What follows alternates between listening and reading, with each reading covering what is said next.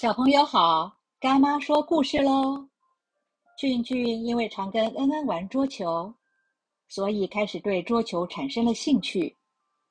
有一天，俊俊在上桌球课的时候，就问老师：“老师，桌球是谁发明的呢？”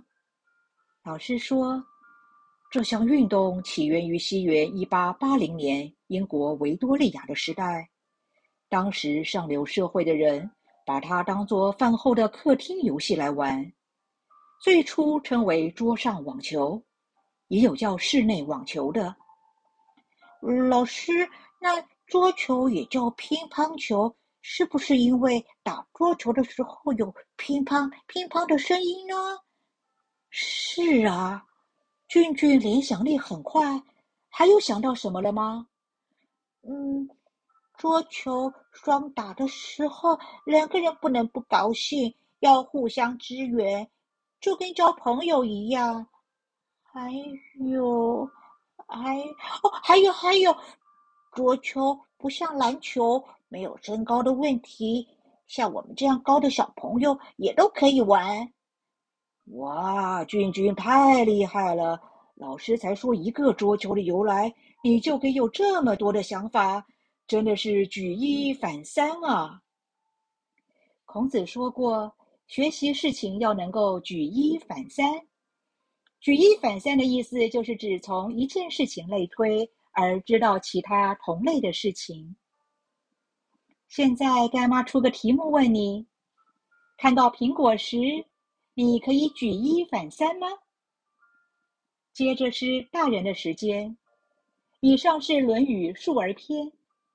子曰：“不愤不启不悱发，举一隅不以三隅反，则不复也。”举一反三，主要是激发主动思考的能力。在两千五百多年前，孔子就强调启发式的教学，让学生们主动思考、主动提问，这样才能让学习充满乐趣。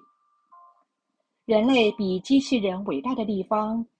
应该就是源源不绝的创意，而创意才是最有价值、无法取代的。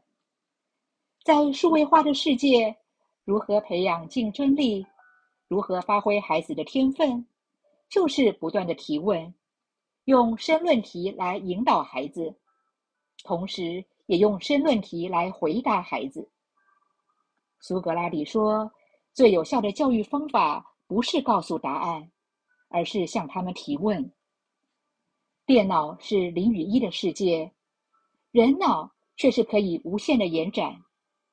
当孩子不断的问为什么时，大人要清楚的回答。若不知道答案，可以延后回答，或者跟孩子一起寻找解答。借由孩子问为什么及亲自找答案的过程中，再次延伸。孩子的想象空间有了举一反三的能力，发挥了想象力，就会开始有梦想。但是，梦想若没有认真落实，那也就只是一个梦想而已。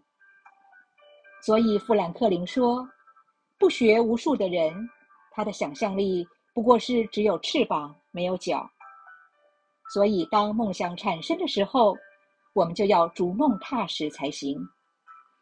最后，让举一反三落实在我们生活之中。